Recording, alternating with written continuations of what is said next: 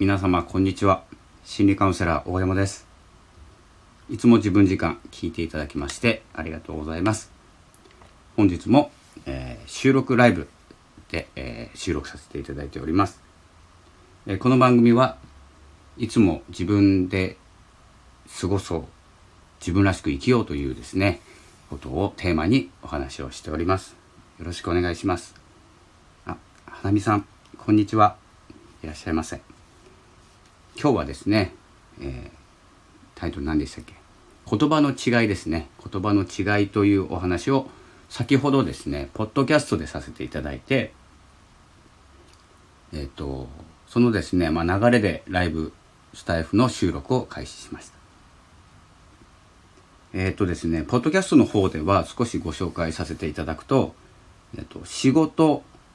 とですね使命の違いについてですねお話しさせていただいて仕事ということと仕事と使命の違いというのを話してたんですけどあか和赤さんこんにちは。いらっしゃいませ、えー、今日はですねちょっと言葉の違いということで、えー、言葉が違って同じように使っているけど違う言葉っていうのは結構あって視点を変えるとですね、えーと知識として、まあ、知恵としてですね使えるというお話をしております。えっ、ー、とポッドキャストの方でですね仕事と使命のお話をしていて仕事と使命どんな違いがあるかということなんですけども仕事というのは今行っていること仕事ですねでも使命はそれを成し遂げて何かをつかみ取るとかですね成し遂げるために使うことというですね違いがあって結構ですね、まあ、仕事を通して仕事をしている方と仕事のために仕事をしている方と仕事を通して何かを得るために仕事をしている。なので使命を果たすために仕事をしているっていうですね、まあ、似ている言葉というのが結構あるなと思っていて、えー、お伝えしてました、まあ、ポッドキャストの流れでお話ししてるんでちょっとここを短くしたいんですけどあとはですね、まあ、問題と課題とかえっと、今抱えている問題今抱えている課題、えー、何かありますかと言われた時に どんなことが思い当たるかなんですけど問題って何だろう課題って何だろうって考えた時にあの一緒にしてしまっているのではないかと思います。問題と課題。で今抱えている問題は何ですかって聞かれた時と、えー、今抱えている課題は何ですかって聞かれた時に何が違うんだろうっていうふうなですね。疑問が湧いてくると思います。どういう違いがあるかというと問題っていうのは今起こっていることですね。今起こっている現在の状態が問題ですね。あハスキーさんこんにちは。いらっしゃいませ。ハスキーさん女性の方って書いてありますね。よろしくお願いします。今日はですね、まあ、似ている言葉今はですね問題と課題についてですね、えー、お話ししてたんですけれども、えーと、問題が何何でしたっけ？問題が今起こっていること。で課題がえっ、ー、とですね、まあ、解決しないと問題をどんどん生み出すもの。課題があって問題があるんですけど課題っていうのを解決しないと問題にばっかりフォーカスしているとみおさんこんにちは。いらっしゃいませ。問題と課題についてです今。は問題を解決しているつもりでも課題が残っている状態だと問題をどんどん生み出していってしまいます。どんどん。課題っていう根っこを解決しないと問題というのをどんどんどんどん生み出していきます。なので問題っていうのは現在起こっていること。問題は何ですかと聞かれた時に今起こっていること。例えば今何に辛いか何に、えーと、時間を取られているかとか心を取られているかっていうのが問題であって課題というのはその原因になることがですね、課題になりますでこのようにですね問題と課題という違いだけでもですねあの視点を変えることによって今の行動が変わる次の行動を変えていくことができるというえ形になっています。えっと、もう一ついくと、えっと、知識と知恵というですね、似ているような知識と知恵。結構似てるんですけどここもですねあの大きく変わっている違う部分が知識っていうのは知っている状態。例えば今言った仕事と使命の違いとか問題と課題の違い。これを知識として知っている状態と、えー、知恵がですね自分の何て言うんですかね自分の考えとして使えることっていうのかな。行動を起こせること。自分が行動につなげられるような状態を、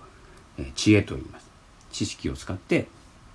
何かを考えることができる。そして行動ができるっていうところまでいくと知恵というものに変わります、えーと、このようにですねいろんな、えー、言葉似たような言葉を日々何気なく使ってはいるんですけれども意味がわかると全然変わってくるなというお話ですね。ここはですねあの今短くする、まあ、LINE の手紙を出していた方はいるかどうかわかんないんですけどメールというと結構長めかなって思うんですよイメージ的には。でも今は LINE とかですよね LINE で一言二言で終わらせることが多くてそこでこう人間関係とか相手との何て言うんですかねこう付き合いの長さで短かったり長かったりもするんですけど短い言葉縮めた言葉でな会話が成り立ってしまっている。というところで言葉一つ一つの意味っていうのは結構ないがしらないがしろにされてしまっているのではないかなと思いました。でブログを書いている方とかこうやって音声を伝え音声で伝えている方はですね、えー、あまりこう短い言葉で説明しようとかっていうことではなく、え、しっかりとですね言葉の内容まで伝えようとしている方が多いので、え、そこまでですね短くお伝えしている人はいないと思うんですけど結構ですねここあの注意したいところいざ